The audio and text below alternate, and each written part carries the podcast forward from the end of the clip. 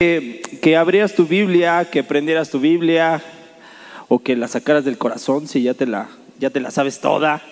Entonces, que la tuvieras ahí a la mano y que vayas rápidamente al libro de números. Me encantan las historias del Nuevo Testamento porque a veces pensamos que las historias del Nuevo Testamento pues ya, ya pasaron de moda, ya vivimos bajo la gracia y este pues es que eso ya no lo ya es historia.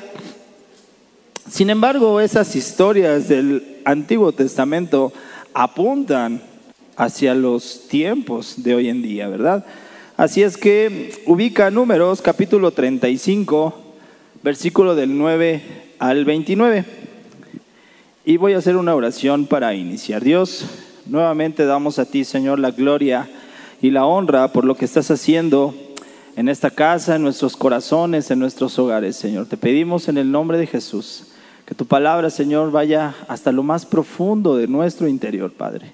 Que avives nuestro entendimiento, que avives nuestros corazones, Señor, para escuchar y atender tu palabra, Señor. Ser obedientes a tu palabra, bendito Dios. Glorifícate en este día maravilloso.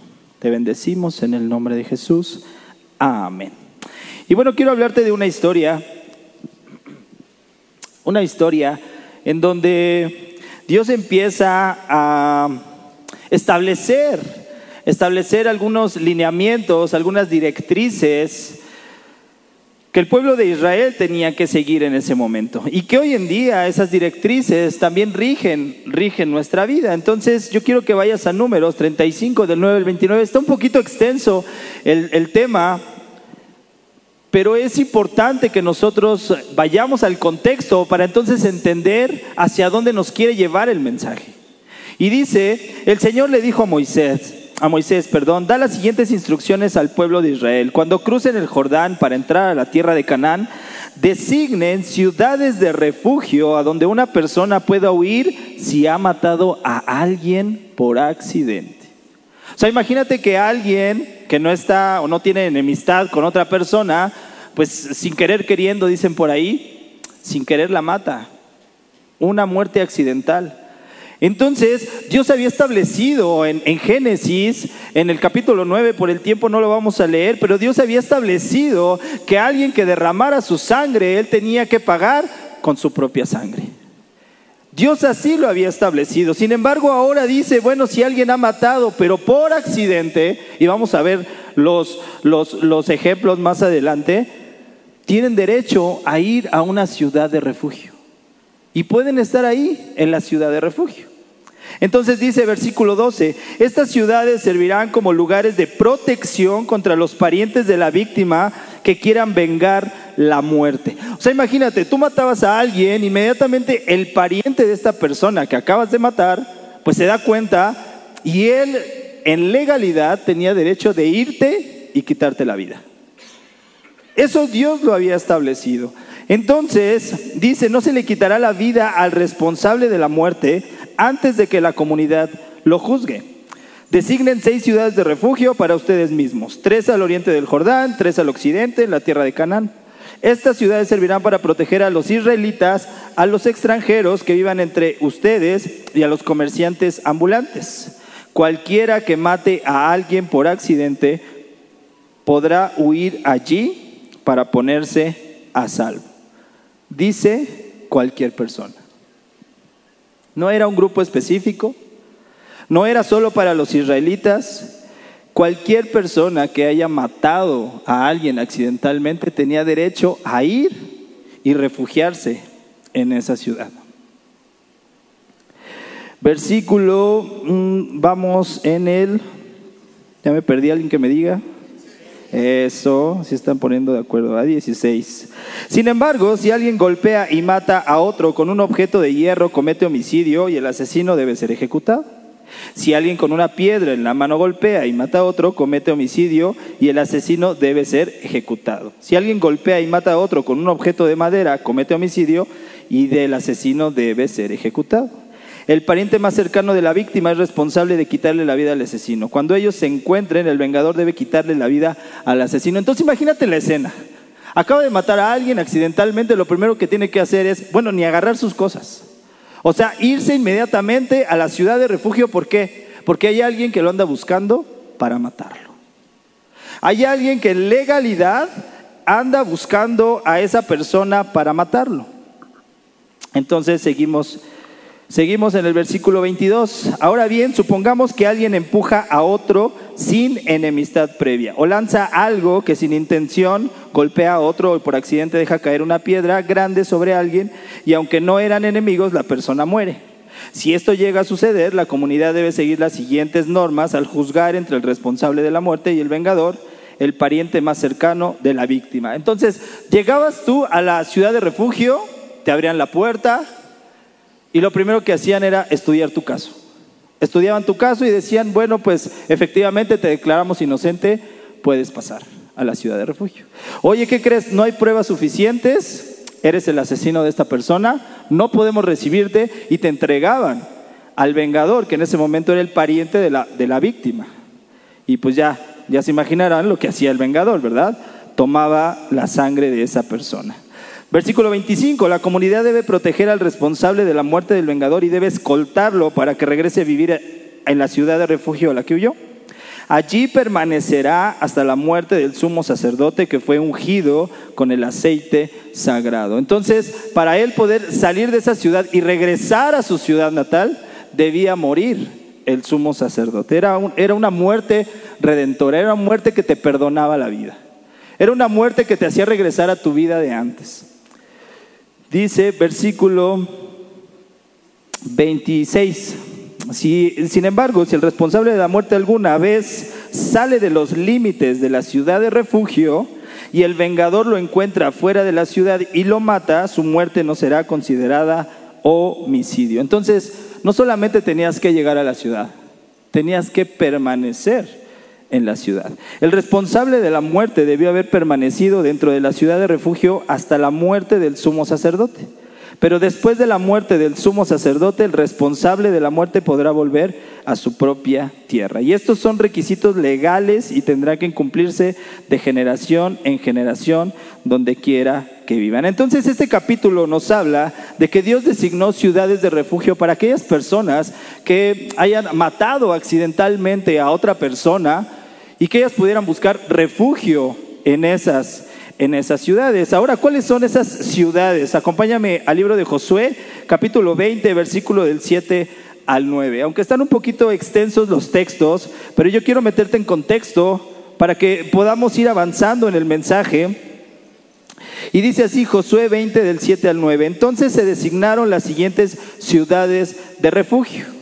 Sedes de Galilea, en la zona montañosa de Neftalí, Siquem en la zona montañosa de Efraín, Kiriat Arba, también llamada Hebrón, en la zona montañosa de Judá, al oriente del río Jordán, frente a Jericó, se designaron las siguientes ciudades: Becer en la llanura desértica de la tribu de Rubén, Ramot en Galad, en el territorio de la tribu de Gad, y Golán en Basán, en la tierra de la tribu de Manasés. Esas ciudades quedaron apartadas para todos los israelitas y también para los extranjeros que vivían en ellos. Cualquier persona que matara a otra por accidente podía refugiarse en una de esas ciudades. De esta manera evitaba que le quitaran la vida por venganza antes de ser juzgada frente a la asamblea local. Entonces yo quiero que ya te imagines la escena completa. Mata a alguien, por accidente, él va huyendo de una persona que viene atrás para matarla con legalidad, llega a la ciudad de refugio, la puerta está abierta, lo reciben los ancianos y le dicen, ok, detectamos que tú eres inocente, pasas a la ciudad de refugio. Y entonces pasaban a la ciudad, eran ciudades levitas. Y te imaginas, muchos historiadores dicen que esas ciudades eran como prisiones. O sea, de por sí no podía salir hasta que muriera el sumo sacerdote.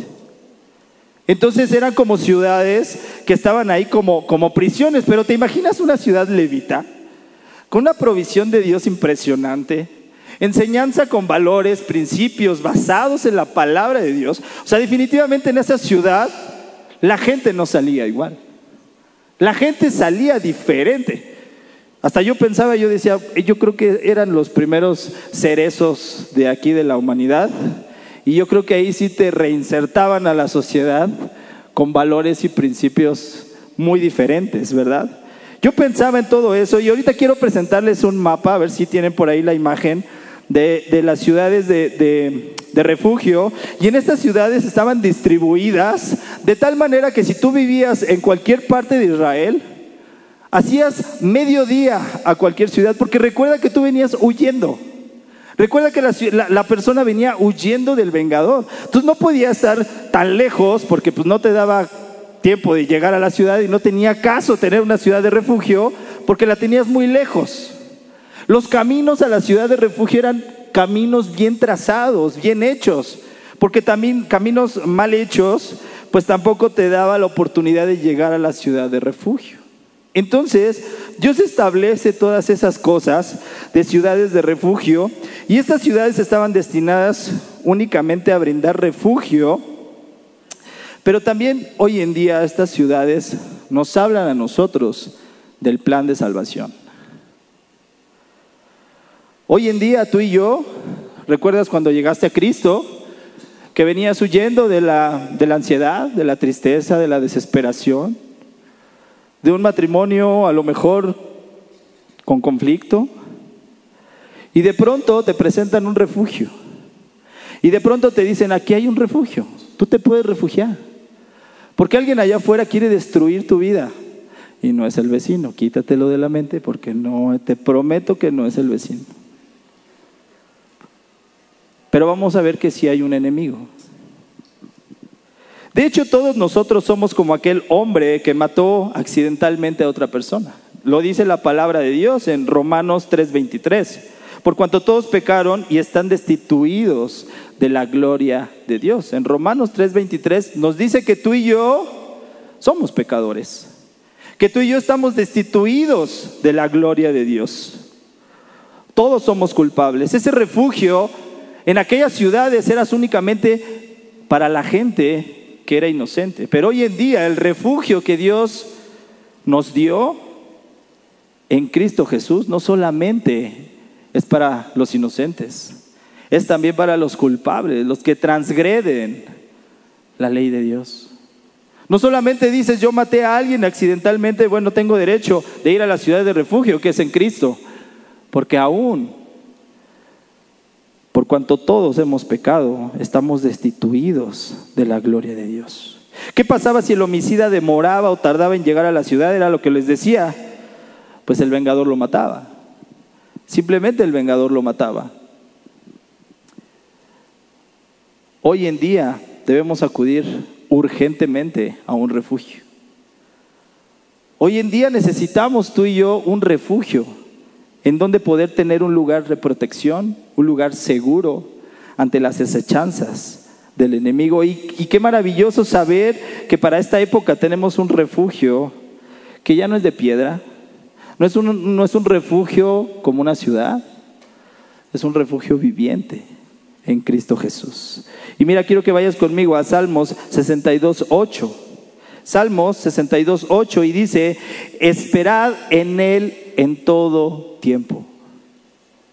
Oh pueblos, derramad delante de Él vuestro corazón, Dios es nuestro refugio.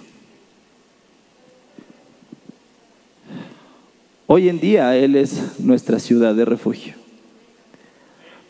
Hoy en día cuando nosotros nos vemos amenazados por el enemigo y venimos huyendo, lo primero que podemos hacer es llegar a Cristo, nuestro refugio. En Salmos 91.2 dice, declaro lo siguiente acerca del Señor. Solo Él es mi refugio, mi lugar seguro. Él es mi Dios y en Él confío. Y quisiera ver si tienen la otra, la otra imagen de el significado de las ciudades.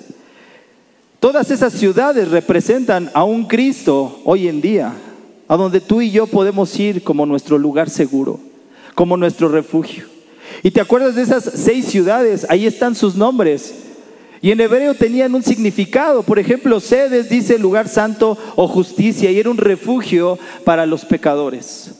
Hoy en día Cristo ofrece ese refugio para aquellas personas que transgreden la ley de Dios. Vemos a Siquem, espalda u hombro, y Cristo ofrece ese refugio para los fatigados, los cansados, los que están afanados, preocupados. Hebrón, asociación o comunión, me encanta porque la Biblia siempre nos habla de relación, de comunión, de estar con Cristo, de relacionarte con Él. Y Él justamente nos presenta una ciudad como Hebrón, donde tiene un refugio para los desamparados. Es que me siento solo, es que no tengo familia, es que me abandonaron. Él tiene un refugio para ti. Becer, un castillo, fortaleza, es un refugio para los débiles. Esas eran las ciudades de refugio. Ramot, en las alturas, otras traducciones dice exaltación, es un refugio frente a los adversarios, a los enemigos.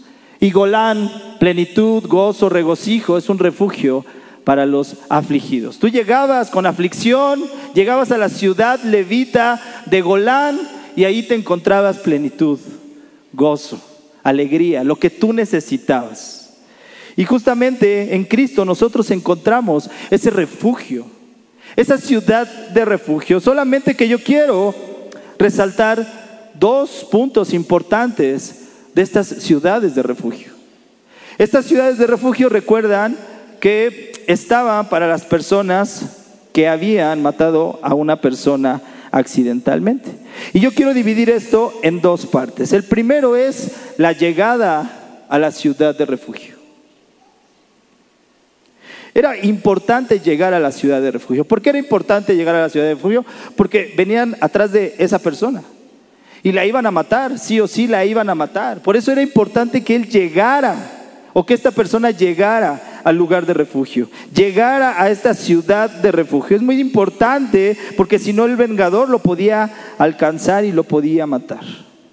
Ahora que Cristo es nuestro refugio, no solamente para los que mataron accidentalmente, sino también para los que lo hicieron deliberadamente y transgredieron la ley de Dios.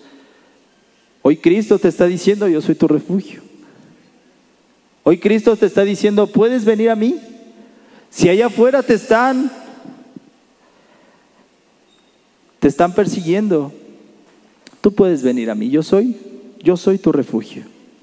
Y Jesús ofrece ese refugio a cualquier persona. En números 35, 15 dice, estas ciudades servirán para proteger a los israelitas, a los extranjeros y a los comerciantes ambulantes. Cualquiera que mate a alguien por accidente podrá huir ahí y ponerse a salvo.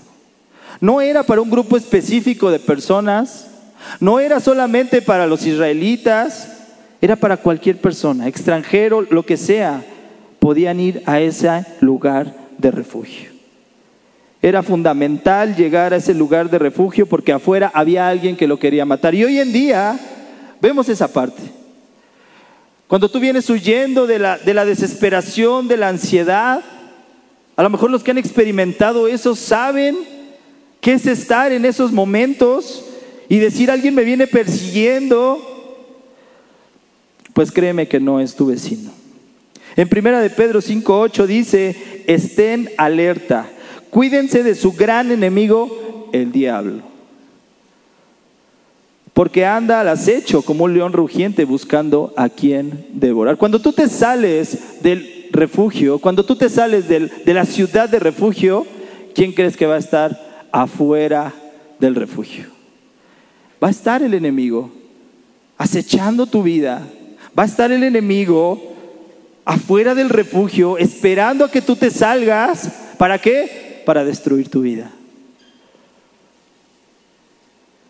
Las características de un refugio es que es un lugar temporal, donde puedes protegerte de un peligro, pero de manera temporal. Mientras estemos en esta tierra, mientras estemos en este mundo, nuestro refugio será Cristo Jesús. Porque cuando Él venga por la iglesia, ya no será un refugio, ya será un hogar eterno. ¿Cuántos dicen amén a esto? ya será un hogar y vamos a morar con Cristo cuando Él venga por nosotros, cuando Él venga por su iglesia. Cuando tú llegabas a la ciudad de refugio, lo primero que hacían era abrirte las puertas, dejarte pasar y te ofrecían protección y te salvaban del vengador. Cuando tú vienes a Cristo por primera vez, ya te está esperando con unos regalos, que es salvación y vida eterna. Él es nuestro refugio eterno. Y el otro punto que quiero remarcar, el punto dos, es permanecer en la ciudad de refugio. Y es que al igual que llegar a la ciudad de refugio, lo importante era permanecer en la ciudad de refugio. Y mira, ven conmigo a números 35, del 26 al 27. Dice, sin embargo, si el responsable de la muerte alguna vez sale de los límites de la ciudad de refugio y el vengador lo encuentra fuera de la ciudad y lo mata, su muerte no será considerada homicidio. No solo era importante llegar a la ciudad, no solo era importante que tú le entregaras tu vida a Cristo, había que qué? Había que permanecer, había que no salirse de los límites de la ciudad. Y es que estamos llegando a un punto donde se vuelve clave para nuestra salvación la permanencia. Si algo yo creo que le cuesta al ser humano, es la permanencia. No sé si te ha tocado que, eh, ya viene fin de año, empezamos un nuevo año y, me han contado, ¿verdad? Que los gimnasios en enero están, pero sí a reventar. Porque todo el mundo tiene buenos propósitos, porque todo el mundo quiere iniciar a hacer ejercicio, es algo bueno hacer ejercicio. Y hay gente tan alocada como una vez me pasó, que pagué todo el año, dije sí o sí tengo que ir. En febrero yo ya no sabía dónde estaba el gimnasio. Algo me había pasado. Empecé en enero bien padre, bien bonito y empiezas con comiendo, comiendo, bueno, ya nada más termino el recalentado y me pongo a comer bien. Y tú solo te empiezas a poner ese tipo de cosas, ¿verdad? Y pasa y pues ¿cuál está el comer bien? Y luego llega el gimnasio y, y pues ¿cuál gimnasio? Permanecer. Porque todos pueden llegar ahí, todos pueden llegar a la ciudad. Pero permanecer en la ciudad era algo vital, era algo fundamental. La permanencia. Dice Colosenses capítulo 2, versículo 6 de la nueva versión internacional. Por eso, de la manera que recibieron a Cristo Jesús como Señor, vivan ahora en Él. Hay otras versiones que dice, andad en él. Y yo podría ponerle en la primera de Chucho, permanezcan en él. Porque dice que así como tú le recibiste a Cristo Jesús como Señor y Salvador, así como llegaste a esa ciudad de refugio, ahora tienes que vivir en él. Ahora tienes que permanecer en Él. ¿Y cómo sabes que permaneces en esa ciudad de refugio? Porque tú podrás decir, bueno, pues yo vengo a la iglesia, yo permanezco en esa ciudad de refugio. Yo leo mi Biblia, yo permanezco en esta ciudad de refugio. ¿Cómo vamos a saber que permanecemos en esta ciudad de refugio que es Cristo Jesús hoy en día para nosotros? En primera de Juan capítulo 3, versículo 6 dice, todo el que siga viviendo en él no pecará. Pero todo el que sigue pecando no lo conoce ni entiende, ni entiende quién es él. Y no te estoy hablando de una persona que sea perfecta, que nunca se equivoque, que nunca peque. No te estoy hablando de una persona con esas características. Te estoy hablando de los rasgos de una persona que no permanece en Cristo, que peca. Te hablo de alguien que no tiene temor de Dios. Yo te voy a hacer una pregunta que me la hice el miércoles pasado, que estaba en la reunión de oración y estaba escuchando la prédica. ¿Te duele pecar? ¿Te duele fallarle a Dios?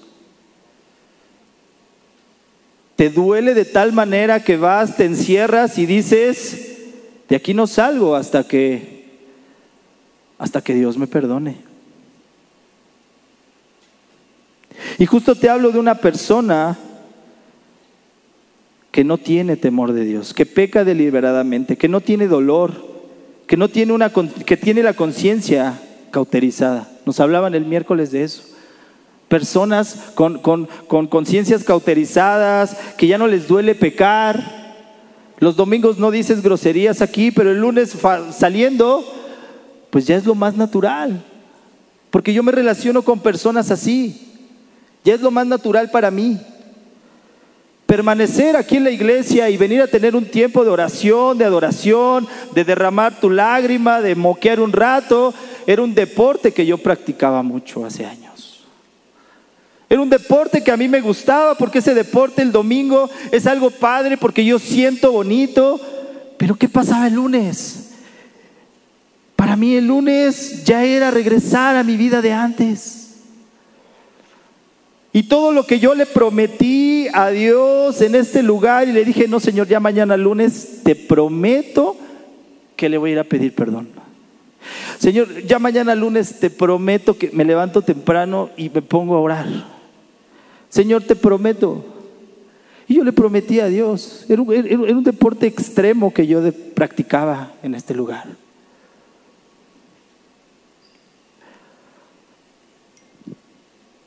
Pero me encontré un personaje que también practicaba este deporte extremo en la Biblia. ¿Te acuerdas de, Pedro, el discípulo? Que Pedro que negó tres veces a Jesús. ¡Wow! ¡Qué lujo! ¡Qué lujo! Tres veces lo negó. Y él le había prometido que no lo negaría. Mira, vete, vamos eh, a Mateo capítulo 26, creo que es capítulo 26. Mateo 26, si es 26, y voy a leer el, el, versículo 32. 33, dice, respondiendo Pedro le dijo, aunque todos se escandalicen de ti, yo nunca me escandalizaré. Jesús le dijo, de cierto te digo que esta noche, antes que el gallo cante, me negarás tres veces.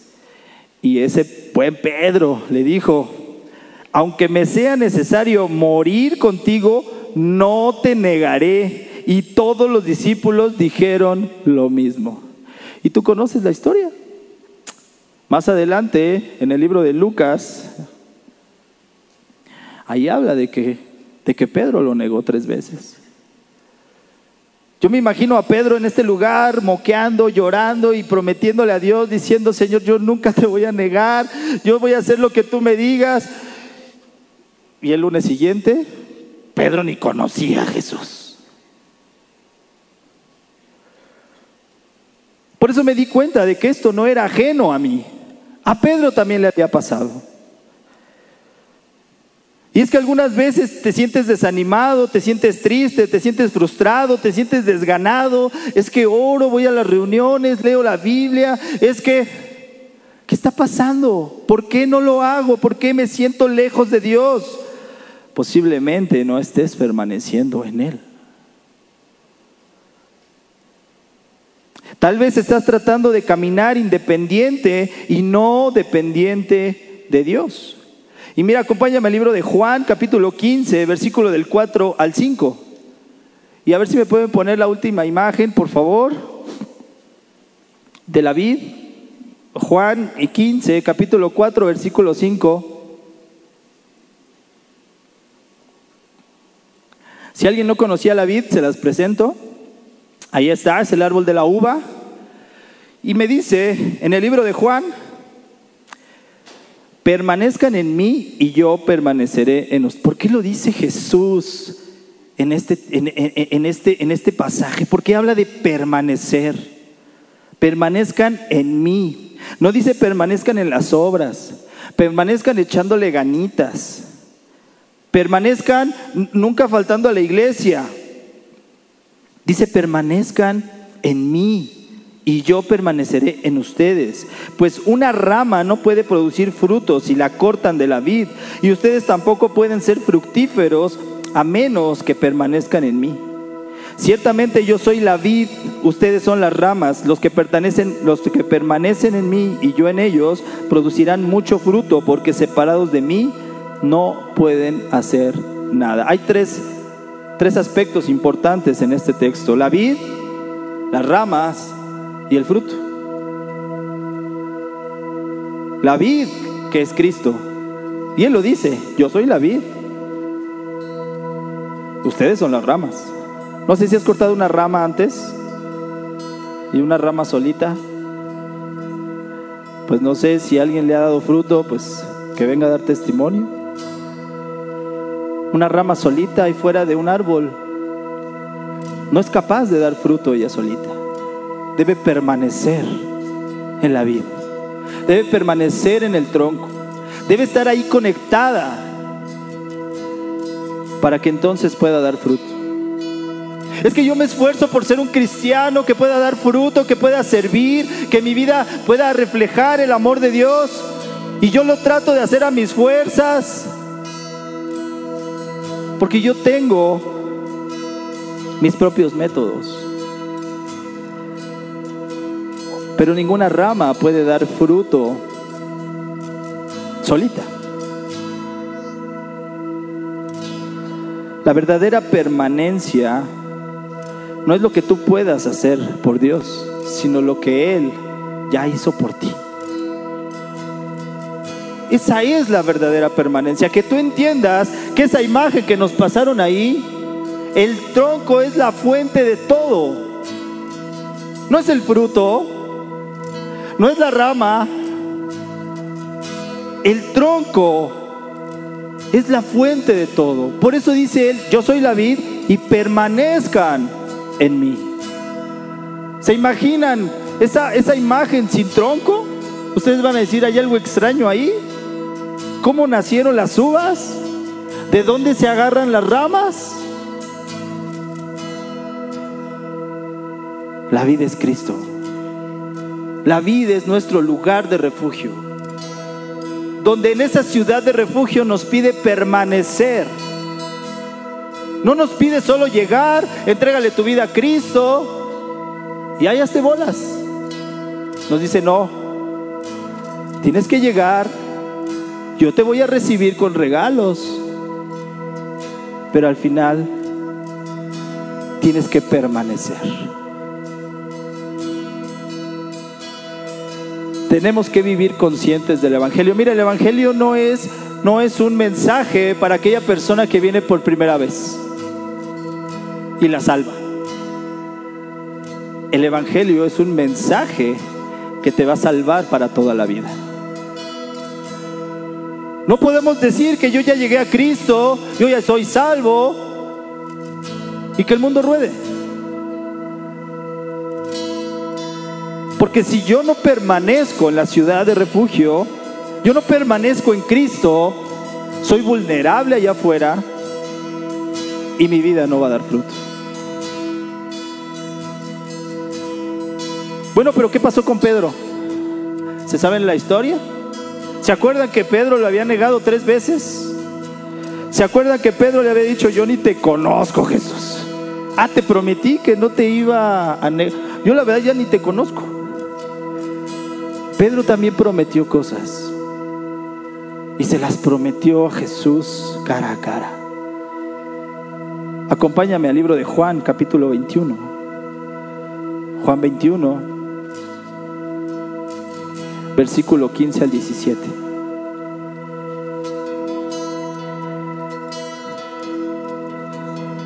Jesús ya había muerto, ya había resucitado y se le aparece a Pedro. ¿Te imaginas el corazón de Pedro? ¿Te imaginas cómo Pedro decía, le fallé a Jesús? Le fallé a Jesús porque yo le prometí que no lo negaría y lo negué. Pedro regresa a su antigua vida. Pedro regresa a su antigua barca. Pedro regresa a echar su antigua red y a sacar nada. Pedro regresó a lo mismo. Pero se encuentra con Jesús.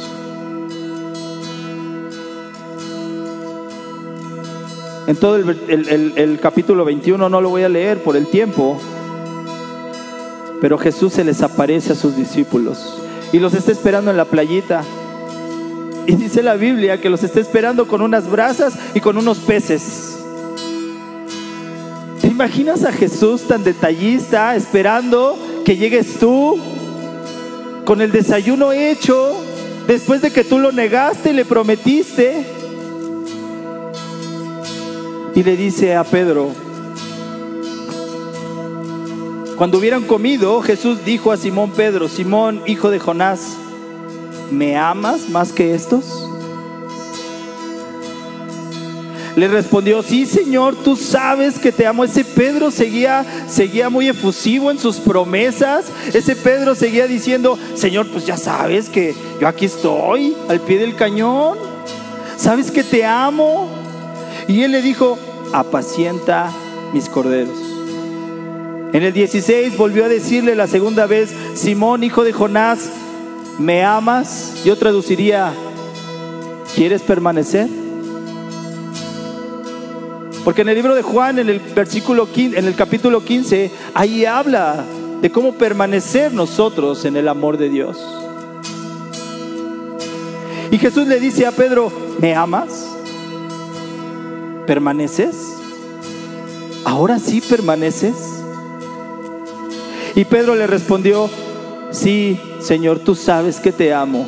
Le dijo, pastorea mis ovejas, ve y da fruto. En el versículo 17 le dijo la tercera vez, Simón, hijo de Jonás, ¿me amas? Pedro se entristeció de que le dijera la tercera vez, ¿me amas? Y le respondió, Señor, tú sabes todo, tú sabes que te amo. Jesús le dijo, ve y apacienta mis ovejas. Al final Pedro dio la vida por el Evangelio.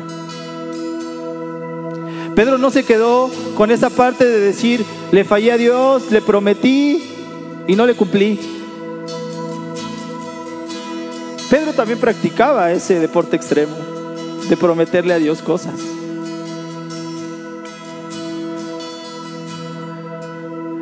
Dos puntos fundamentales de esta ciudad de refugio es llegar a la ciudad de refugio, porque si no llegas el vengador te mata. Y segundo, es permanecer en esa ciudad de refugio. De lo contrario, afuera va a estar el vengador intentando destruir tu vida. Pedro permaneció en Jesús y dio fruto. Fue a predicar a las iglesias, convertía a personas con el poder del Espíritu Santo y al final dio su vida por el Evangelio. Hoy ese deporte extremo, yo intento ya no practicarlo. Yo intento no, no es que no le prometa personas, no le prometa cosas a Dios. Yo intento permanecer en la ciudad de refugio. Y hoy la pregunta para ti es, ¿estás dispuesto a permanecer en la ciudad de refugio? A lo mejor muchos de nosotros ya hemos recibido a Jesucristo como Señor y Salvador. A lo mejor muchos de nosotros ya conocemos a Jesús. Pero no sé si muchos de nosotros permanezcamos el día de mañana como lo hicimos hasta hoy. Tomemos el ejemplo de Pedro. De decir, yo le prometí a Dios, no lo hice, pero después Jesús me encontró y otra vez se encontró con Jesús y dijo, esta oportunidad yo ya no la pierdo. Hoy sí tengo que permanecer en Él. Yo quiero que cierres tus ojos ahí donde estás y le digas con tu propia boca, abre tus labios en voz baja, en voz alta, pero le digas con tu, propio, con tu propia voz ayúdame a permanecer. Señor, ayúdanos a permanecer. Tú eres nuestra ciudad de refugio hoy en día. Hoy venimos a ti, Señor, huyendo de todas las aflicciones que el mundo tiene. Pero no solamente es llegar y recibirte a ti como Señor y Salvador, porque ese es el primer paso para la salvación, Señor. La segunda es que nosotros podamos permanecer en ti. Porque reconocemos que sin ti no podemos hacer nada. Tú eres la vid, Señor. Hoy te pedimos que tú nos ayudes Como a Pedro, Padre, que Él te prometió y al inicio no lo hizo como lo había dicho Dios. Pero tú tuviste otro encuentro con Él. Y Él fue de gran bendición en tu reino. Padre, ayúdanos. Ayúdanos a permanecer el día de mañana lunes. Pasado mañana martes. Y que sea, Señor, esta semana el principio de una permanencia eterna en una ciudad de refugio.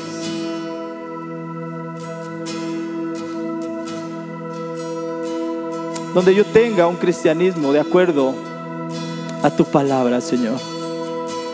Gracias, Señor, por tu por tu bendita palabra que siempre nos anima y nos exhorta y aviva nuestros sentidos, Señor. Te bendecimos en esta tarde. Gracias, Señor.